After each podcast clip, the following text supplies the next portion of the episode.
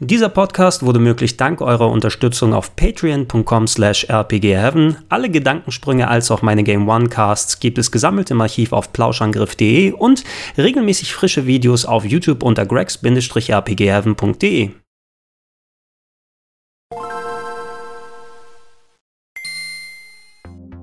Schönen guten Tag und herzlich willkommen zu meinem ausführlichen Ersteindruck zu Shadow of the Tomb Raider hier auf gregs-rpgheaven.de. Naja, gut, im Grunde muss man sagen, eher ausführlichen Dritteindruck, denn äh, ich durfte das Spiel ja bereits zum ersten Reveal vor ein paar Monaten in London anspielen. Da habe ich ungefähr eine halbe, dreiviertel Stunde aus dem Anfangsbereich ausprobieren können. Ähm, danach, äh, vor einigen Wochen, war ich sogar hier in Hamburg bei Square Enix und habe da schon mal einige Stunden vorab zocken können. Und jetzt habe ich so knapp vier vier bis fünf Stunden in die finale Version investiert und kann euch schon mal ja, meine gefestigten Eindrücke geben und gegebenenfalls dem einen oder anderen äh, zur Kaufentscheidung weiterhelfen. Ich werde leider wahrscheinlich nicht die Gelegenheit haben, das Spiel in den nächsten Tagen komplett durchzuzocken, weil ähm, ich, wenn ihr es anderswo mitbekommen habt, äh, ja in knapp äh, drei, vier Tagen nach Japan fliegen werde für zwei Wochen und da mittendrin in den Vorbereitungen stecke, nicht nur Videos für euch produziere, sondern eben auch ähm, Sachen regeln muss, wie das in Japan abläuft, was wir in der Zwischenzeit so machen werden. Und äh, parallel zocke ich noch Dragon Quest 11. Das nimmt immer noch einen sehr großen äh, Teil meiner Spielzeit in Beschlag. Und äh, ja, ich muss mal gucken, entweder quetscht sich da jetzt noch Shadow of the Tomb Raider mit rein und ich kann das noch vor meiner Abreise durchzocken, aber ich denke auch hier habe ich schon jetzt einen ganz guten Eindruck formiert und äh, ja, kann euch für euch zusammenfassen, wie es so zusammenkommt. Ähm, habe es häufiger schon mal gesagt, ich mag den Tomb Raider Reboot, die Serie allgemein ziemlich gerne. Damals, äh, 2013 müsste es gewesen sein, wo der erste Teil rausgekommen ist. Ich habe die Tomb Raiders äh, sehr gerne auch gezockt in der klassischen Variante. Für mich eine der Top-Action-Adventure-Serien, gerade so die frühen Teile, als auch so diese, die, die, die mittlere Generation. Ne? Also so was anfangs auf der PlayStation 1 gewesen ist mit den riesigen Leveln, die man erkunden konnte und dieses schöne Alleinsein-Gefühl Gefühl mit den Gefahren und Artefakten und, und sich da durcharbeiten. Da bin ich da äh, richtig aufgegangen in den Sachen und äh, gerade so Mitte der 2000er, als so die Remakes wie Tomb Raider Anniversary gekommen sind oder als die Serie sich neu erfunden hat mit Sachen wie Tomb Raider Legends äh, beispielsweise, da hat es äh, für mich auch wieder so dann gezündet, das gute alte Action-Adventure-Feeling und gerade dann als nach vielen Jahren dann der Reboot gekommen ist, ähm, ich fand zu der damaligen Zeit, ich habe es auf dem PC gespielt, war es für mich das bestaussehendste Videospiel, was produziert wurde bis dato. Und äh, das ist auch überhaupt nicht übertrieben, gerade in der PC-Fassung, wenn man da noch die Sachen hochgedreht hat und die Haar-Animation äh, Tress FX, ja, diese Spezialmodus, den man einstellen kann, dass das noch natürlicher äh, Haar-Rendering da mit rumkommt bei dem PC. Ey, mir sind die Augen fast übergegangen und auch spielerisch hat es echt voll Laune gemacht. Äh, man hatte gemerkt, dass ich in, den Zwischenzeit, in der Zwischenzeit natürlich, weil Uncharted sich so viel von Tomb Raider abgeschaut hat, äh, im Gegenzug jetzt die neuen Tomb Raiders doch einiges von Uncharted abgeschaut haben, was so ein bisschen so die Varianz zwischen Klettern, zwischen Gunplay, also richtigen Kämpfen und, und Schusswechseln und auch Rätselparts hatte, die ähm, weniger hier bei dem klassischen Tomb Raider waren, sondern äh, bei Tomb Raider 2013, bei dem Reboot, war es so, dass, dass das klassische ja, äh, Rätsel lösen und in Tombs unterwegs sein und, und äh, Artefakte irgendwie rausfinden und sowas. Das war auf auf separate Bereiche irgendwie gelegt, größtenteils, die man auch optional machen kann. Und der Hauptteil war mehr Story vorantreiben, Gunplay, Klettereinlagen und der andere Stuff und so weiter. Und das war vielleicht das Einzige, was mich, ja, zwei Sachen, die mich dann entsprechend gestört haben. Das, dass der Part hier so mal ein klein bisschen weniger gewesen ist, aber auch ähm, storytechnisch äh, ein interessanter Weg, den damals Crystal Dynamics eingeschlagen hat mit der Reboot-Serie, dass quasi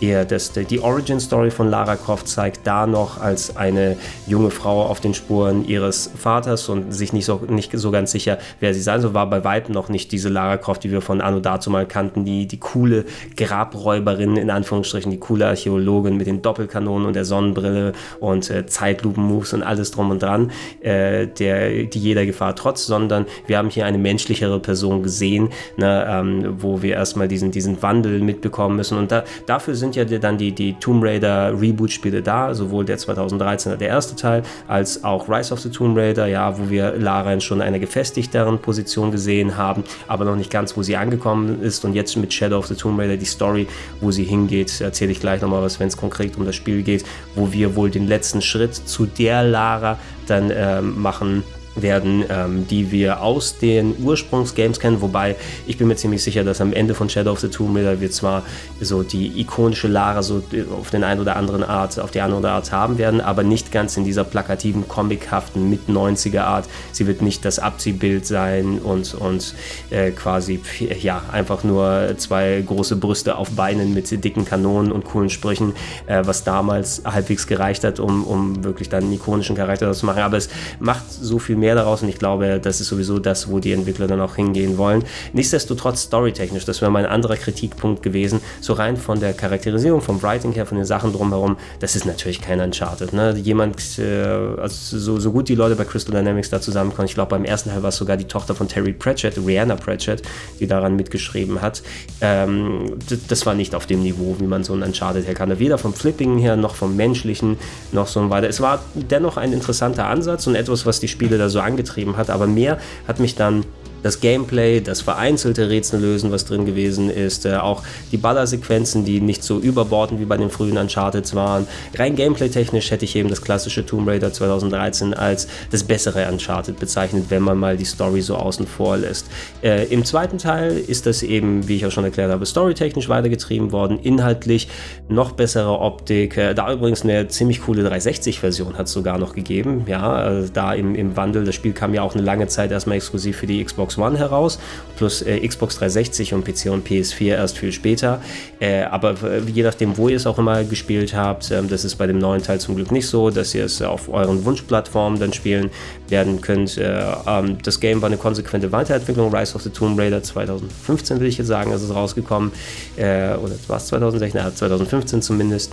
Äh, in, in, in die Richtung. War eine konsequente Weiterentwicklung, was das Spielerische, was das Inhaltliche angeht. Immer noch nicht so ganz der große Fokus auf, das, auf dem Rätsellösen, wobei es mehr war äh, als, als noch vorher vorhanden und äh, eigentlich der Weg, wo ich die Serie gern gesehen hätte. Da haben wir auch ein schönes 20 Jahre Tomb Raider Special auf Rocket Beans TV gemacht. Ein Plauschangriff-Podcast hat es dazu gegeben äh, mit Simon gemeinsam. Und war Fabian noch dabei? Ich glaube, wir haben ihn auch noch mal kurz mit dazu bekommen. Wir als die drei Resident Tomb Raider Fans bei Rocket Beans TV haben uns uns auch schon ordentlich dazu ausgelassen. Nachspiel gab es auch zu diversen Spielen, die wir dann dementsprechend gezockt haben. Und es ist ganz gut. Jetzt mit Shadow of the Tomb Raider eben, ähm, das kann ich jetzt schon mal ein bisschen vorwegnehmen, hat es nicht nur weiter diese konsequente Entwicklung gemacht, sondern wir schließen die Prequel-Serie ab. Äh, äh, Lara wird storymäßig zu der Figur werden, die wir kennen. Wie gesagt, aber unter Vorbehalt, dass es zum Glück unter ja, Ansprüchen aus dem Jahr 2018 eher dann am Ende sein soll und nicht ein Abziehbildcharakter dabei rauskommt. Aber auch, was ich jetzt schon spüre in den ersten Spielstunden doch mit dem wirklich vergrößerten Fokus auf dem Rätsellösen, was für mich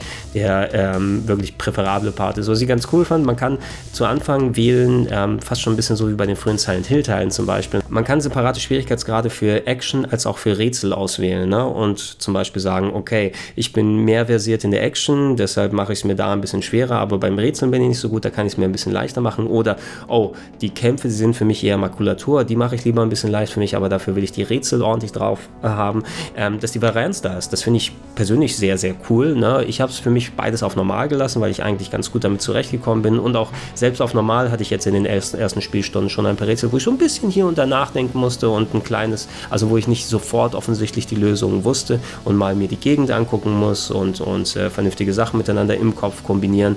Und äh, wenn das auf die Richtung weitergeht, dann, äh, meine Herren, das könnte das wirklich bis dato Beste von den Tomb Raider Updates sein. Ne? Und, und äh, wenn der Rätsel Wechselgehalt wirklich dann auch so stimmt und, und sich weiterhält. Ich glaube, man kann sogar hoch und runter schalten bis zu einem gewissen Niveau ähm, innerhalb des Spieles. Nur die ganz, ganz hohe Schwierigkeit ist dann irgendwie nochmal ausgegraut gewesen zu Beginn, sodass ich ähm, wahrscheinlich einmal durchspielen muss, um das freizuschalten für die Hardcore-Leute. Aber ähm, wenn sich das wirklich so anlässt von der Mixtur, äh, dann äh, wird das auf jeden Fall potenziell mein Lieblings-Shadow of the Tomb Raider werden. Ähm, wenn man sich die anderen Bereiche dann anguckt, äh, was jetzt so im Speziellen die technische Seite angeht, ähm, ich habe ja auch gesagt, für mich war Tomb Raider 2013 das bis dato bestaussehendste Spiel. Ich habe es jetzt in verschiedenen Varianten gesehen. Äh, die Footage, die ihr hier gerade seht, ist gecaptured von der Xbox One X ähm, in, den, in dem Performance-Modus. Äh, das bedeutet, man kann wie bei den meisten von den aktuellen Konsolengenerationen Tomb Raider-Spielen verschiedene Grafikoptionen selbst bei Konsolen hier auswählen.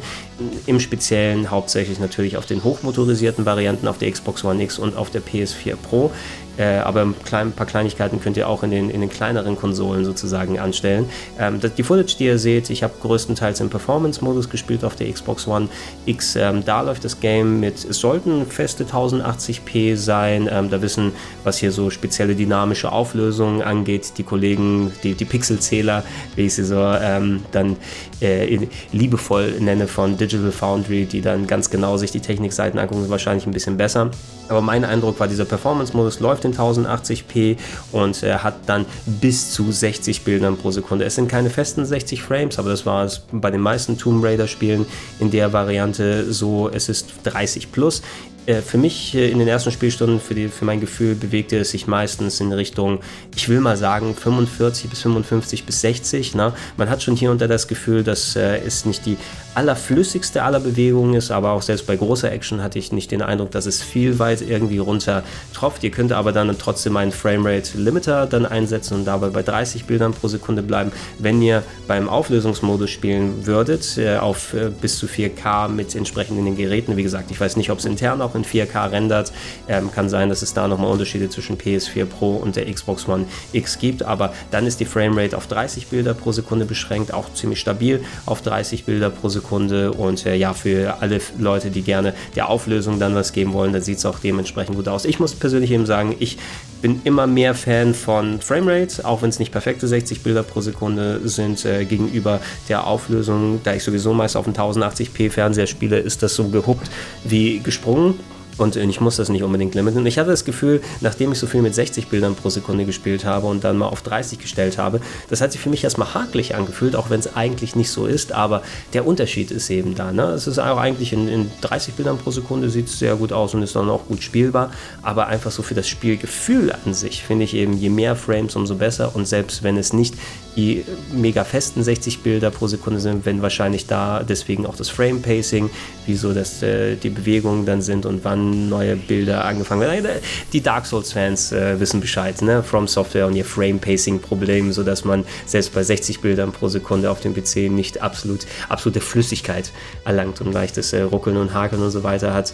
Äh, ich, ich persönlich würde bevorzugen, wenn ihr auf den großen Konsolen spielt, ihr testet es einfach mal aus, ne? Die Varianz ist da mit den Einstellungen genau genauso wie bei den verschiedenen Schwierigkeitsgraden, welches euch besser gefällt. Ich war auf der Xbox One X äh, warm mit dem ähm, geworden, auf jeden Fall mit dem Performance-Modus. Es kann sein, dass im späteren Verlauf des Spiels natürlich noch richtig super duper aufwendige Grafik kommt, wo es dann richtig einbricht, aber das erwarte ich so nicht ganz. Ich würde jetzt nicht direkt sagen, das ist das allerbestaussehendste Spiel aller Zeiten, was ich gesehen habe. So ultra geflasht, wie ich es noch von 2013 war, ist man nicht direkt im Moment, aber es sieht schon sehr, sehr gut aus, gerade in den Locations, äh, wenn man da unterwegs ist und äh, wo das Dschungeldickicht und äh, fließende Lavabäche in den Tempeln, wenn man unterwegs ist und alles unter Wasser. Also die haben schon sich richtig ein paar ganz, ganz coole Sachen überlegt, wie das dann ausschauen soll, auch Haardesigns. Ich, ich kann mir vorstellen, die Leute, die die PC version haben und da alles auf die Spitze treiben. Vielleicht kann es da zum bestaussehendsten Spiel bis dato aller Zeiten werden. Aber da steht euch ja die Wahl offen. Also nehmt die Version, die ihr gerne äh, haben wollt. Ansonsten Story habe ich vorhin auch schon erwähnt hier. Ähm, ich ich habe es auf verschiedenen Varianten ausprobiert. Äh, ich habe mal auf Englisch gespielt, auf Deutsch. Ähm, achtet mal, wie ihr eure Soundeinstellungen habt, als ich es dann auf Deutsch gestellt hatte. Ich habe es auch mal auf einer normalen PS4 probiert. Da kam es mir eigentlich auch einigermaßen performant vor. Aber da hatte ich zum Beispiel irgendwie, ich weiß nicht, ob es bei meiner Version lag oder weil das Spiel noch parallel im Hintergrund installiert hat von der Disk. Ähm, die deutsche Version, die Synchro, alles in Ordnung, alles schön und gut an sich, aber sie war nicht besonders synchron. Ne? Ich hatte das Gefühl, dass so die Mundbewegungen, die sind natürlich auf die englische Synchro ideal abgepasst. Und ihr habt viele verschiedene Synchros und Textsprachen, die ihr wählen könnt, mit auch da verschiedenen Optionen. Soll in den Untertiteln der Charaktername drin sein, ähm, soll es mit einem farbigen Hintergrund hinterlegt sein, damit man die besser lesen kann. Also auch da hat man dann so viele Sachen gedacht. Aber mich hat es ein bisschen rausgezogen, eben, dass es nicht wirklich synchron gewesen ist. Probiert es mal aus, es kann wirklich daran liegen, dass es währenddessen bei mir noch installiert hat, aber ich habe sehr schnell auf die englische Synchro dann wieder zurückgewechselt und inklusive der Untertiteln und damit war eigentlich alles hunky-dory. Ähm, ansonsten aber performance-technisch eben, also wie das Voice-Acting dann äh, geschauspielert wurde und wie es aufgezeichnet ist, kann man es auch wirklich beruhigt mit der deutschen Version spielen. Es war nur dieser erste Eindruck, den ich gerade hatte von meiner Version und wenn dann Lara redet und sich der Mund nicht wirklich so bewegt, wie es eigentlich sein soll, sollte, nimmt es doch einiges von der Immersion da weg und, und das fand ich schade. Gerade nachdem ich so ein sowas wie Dragon Quest 11 gespielt habe, was natürlich eher ein Comic-Game ist, anstatt mit so realistisch in Anführungsstrichen Optik, aber da haben sie auf die englische Synchro zum Beispiel perfekt die Mundbewegungen angepasst und wie die, die, die, die Lippen auf und zu gehen und alles und das gibt einfach der Glaubwürdigkeit so enorm viel mehr, wenn man es dann äh, dementsprechend mitnehmen kann. Ähm, vom Spiel her aus, so, ich habe es auch schon mal ein bisschen ausgeführt, aber alles, was man von den alten Teilen kennt, ist hier eigentlich auch vorhanden. Es gibt äh, das Gunplay mit verschiedenen äh, Waffen, die man einstellen kann. Auch hier immer, ich, ich bin ein bisschen durch das, Pacing hier in den ersten Spielstunden war auf jeden Fall schon mal ein bisschen weniger Gunplay als sonst und ein bisschen mehr Rätseln auf jeden Fall. Und wie gesagt, wenn es da noch in mehr Rätsel dann ausgeht, von der Schwierigkeit aus her, dann würde ich es auch sehr begrüßen. Ich muss mich erstmal wieder ein bisschen zusammenreißen, sobald es ans Ballern ging bei dem Spiel hier und ähm, mich, mich konzentrieren, das zu machen. Ich bin auch so ein, zwei Mal gestorben einfach so, oh, ich hatte schon länger nicht mehr geballert und, äh, und bin ich in die entsprechend richtigen Modus da gekommen, von wegen Zielen und so weiter her aus. Ähm, was ich eingangs hatte, als ich das, das Spiel das allererste Mal gespielt habe in London äh, vor etlichen Monaten, ähm, da hatte ich das Gefühl, dass da noch ein enormes Steuerungsdelay drin ist. Ne? Ich habe das jetzt, ich habe die Leute da auch darauf angesprochen und man weiß ja nicht, ist der Fernseher korrekt eingestellt? Ist es hier und da vorhanden? Ähm, es war an dem Abend so, dass ich teilweise auch viele Sachen einfach easy verkackt habe für mein Gefühl, einfach weil Lara sich so spät bewegt hat, wenn ich entsprechend mit der Steuerung da dran gegangen bin. In den kommenden Spiel äh, ja, Sessions und in meiner aktuellen ist es nicht ganz so enorm, wie es sich geäußert hat, aber ich habe immer noch das Gefühl, selbst wenn ich den Game-Modus anmache, dass da so ein leicht dezentes Delay drin ist in der Steuerung. Vielleicht ist es auch nur einfach mein Gefühl, weil ich solche anderen Sachen gespielt habe, die vielleicht ein bisschen mehr responsiv sind. Es hilft, wenn ihr die 60 Bilder pro Sekunde habt gegenüber von den 30, weil da die Steuerung sich nochmal noch mal ein bisschen weicher anfühlt, aber ähm, es könnte tatsächlich, vielleicht ist auch eine bewusste Entscheidung, wie es sich lenkt oder wie das, das hatten wir ja bei Killzone 2 zum Beispiel, ne, dass da so ein bewusstes Input-Delay gelegt wurde, um da die Schwere der Waffen nochmal ein bisschen hervorzuheben, was ich finde meist irgendwie so großer Quatsch ist. Ich hatte jetzt nicht diese Probleme, die ich bei meiner allerersten Session habe und es fühlte sich auf jeden Fall auch responsiver an, aber ich würde auch sagen, in der finalen Version, so für mein Gefühl war da so ein leicht dezentes Input-Delay drin, das euch vielleicht, da, da müsst ihr euch erstmal dran gewöhnen, anscheinend, bis ihr da ideal steuern oder machen könnt.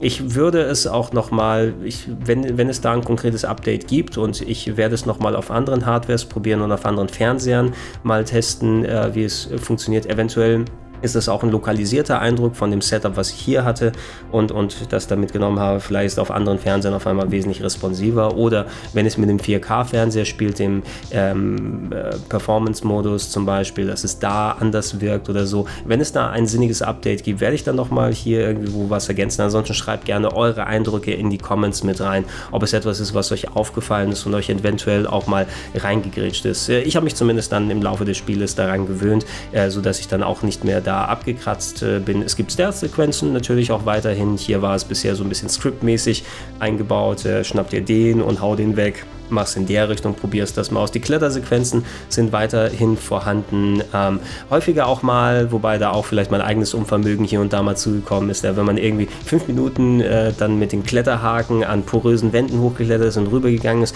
und ich im letzten Moment nicht die richtige Stelle finde, wo ich hinspringen muss, um mich über den letzten Abgrund zu bringen, wieder runterfalle ins Wasser und dann wieder auf einmal diese drei, vier Minuten hochsteigen muss würde ich auch erstmal unter persönlichem Unvermögen dann äh, packen. Ähm, lieber vielleicht so ein Spiel, wo man nicht offensichtlich die Lösung sofort hat und erstmal noch ein bisschen da nachdenken muss, dass man nicht durch alle Rätsel dann durchkommt, selbst ob es jetzt Kletterrätsel, Schieberätsel mit Seilzügen und so weiter hier ist. Ähm, das ist vielleicht nicht so ganz Let's Play-fähig dann, ne? wenn man wie der letzte Hintertrottel bei irgendwelchen, oh, eigentlich müsste ich einen Seilzug ziehen und da runtergehen und von da einen Pfeil durchballern und so weiter. Solche Sachen mit dem, oder oh, ich habe die letzte Klettereinlage vermasselt, aber so fürs eigene Spielen, fürs Rätseln hier und da, ich habe mich umso mehr dann, äh, ja, klüger, besser, anders gefühlt, wenn ich dann entsprechend die Rätsel gelöst habe. Ähm, aber da kann man auch nochmal wahrscheinlich dadurch, dass der Schwierigkeitsgrad hier und da einstellbar ist, nochmal ein bisschen mehr was in der Richtung äh, machen und, und das wäre zumindest was man mit, mitnehmen kann. In den ersten Spielstunden ist das Pacing auf jeden Fall für mich gefühlt besser als in den letzten beiden Tomb Raiders ähm, und äh, ich bin immer für ein bisschen weniger Geballer, für zwar passables, ordentliches Gekletter, aber das sollte nicht das vorherrschende Ding sein und das Rätseln sollte für mich in dem Vordergrund stehen und ich würde jetzt hier nicht sagen, dass man das prozentual so dann sagen kann, irgendwie so ja 25, 25, 50 oder so weiter. Ähm, es hat sich fast eher gleichmäßig angefühlt. Ne? Du hast hier mal geballert, du hast da mal Stuff gemacht. Die Story hat dich vor allem jetzt auch in viele bewohnte Gebiete geführt ähm, und, und äh, ihr sollt hier mit Lara auch das größte Gebiet dann äh, abgehen können in eurer Sandbox, in eurer Open World in Anführungsstrichen, wo sich äh, eine Hubstadt befindet. Ja, also eure äh, zentrale Anlaufstelle, wo ihr mit Leuten interagieren, Sachen einkaufen könnt, Story weitertreiben könnt und so weiter. Aber von da aus direkt ein paar Meter weiter und auf einmal seid ihr in einem Lava-Tempel drin und dreht an irgendwelchen ähm, Inka-Zahlen herum, um, um Durchgänge zu öffnen. Oder in der anderen Stelle kann man tief irgendwie so runtertauchen. Ähm, ich glaube, ich werde auch ordentlich Spaß haben, diese ganze Gegend zu erkunden, auch, auch die optionalen Sachen mitzunehmen. Und äh, bis dato hat sich eben angefühlt, dadurch, dass man noch diese Hub-Welt hat, würde ich da eben auch nicht alles wirklich auf ein Drittel jeweils positionieren, weil die, die Arbeit in der Hub-Welt und sich einfach da mal umschauen und interagieren auch nochmal ein bisschen was mit äh, an, an, an Zeit in, in Anspruch nimmt und, und ihr, ihr, das dementsprechend mitnehmen könnt. Äh, aber wenn es sich so weiterführt, wie es sich angestellt hat bisher, dann äh, kann ich auch wirklich viel mehr Rätsel erhoffen und das soll es sein. Ich habe das, was ich gehört habe von Leuten, die es auch schon weitergezockt haben und entsprechend, ich habe mich versucht, da auch wirklich ein bisschen zurückzuhalten, weil ich mich nicht spoilen lassen will.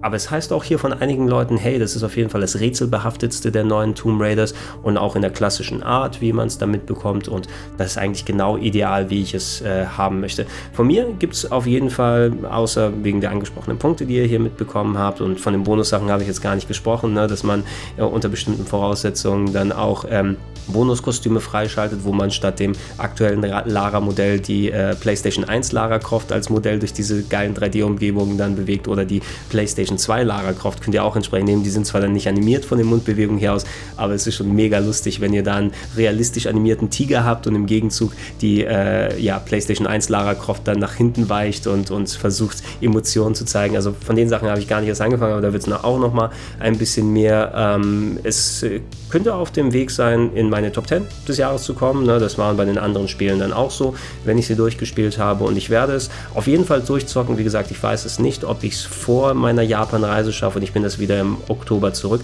Also werde ich es im Nachhinein angehen. Aber da kann ich ja euch ja aller spätestens ein Update geben, wenn wirklich nichts komplett schief geht in dem Spiel und es dann abfällt in dem zweiten Drittel oder kurz vor Ende und dann auf einmal mich schwer enttäuscht, warum auch immer, dann werden wir es in der Top-Liste des Jahres hier im RPG Heaven sehen und da kriegt ihr auch mal einen finaleren Eindruck. Ja, das soll es äh, von meinem Dritteindruck zu Shadow of the Tomb Raider gewesen sein. Ihr schreibt gerne euren ersten Eindruck, vielleicht wenn ihr weiter seid mit den anderen Versionen, ob ihr denn meine Impressionen bestätigen könnte. Welche Version spielt ihr gerade? Habt ihr da irgendwas mit dem Input-Delay gehabt und hat sich das für euch irgendwie dann schwierig geäußert? Ähm, ist es auf eurem PC vernünftig gelaufen? Mich würde auch interessieren, was mit der PC-Fassung dementsprechend ist. Tauscht euch gerne in den Comments mit aus. Äh, gebt da mal ein kleines Update. Ansonsten könnt ihr auch, ja, weiterhin, wenn ihr es als Podcast gerade gehört habt, natürlich auf plauschangriff.de neue Updates bekommen. Videofassungen immer auf gregs-rpgheaven.de und äh, ja, wenn ihr es noch nicht macht, dann würde ich mich natürlich freuen, freuen, wenn ihr äh, mich mit dem kleinen Betrag monatlich unterstützt. Patreon.com slash rpgheaven.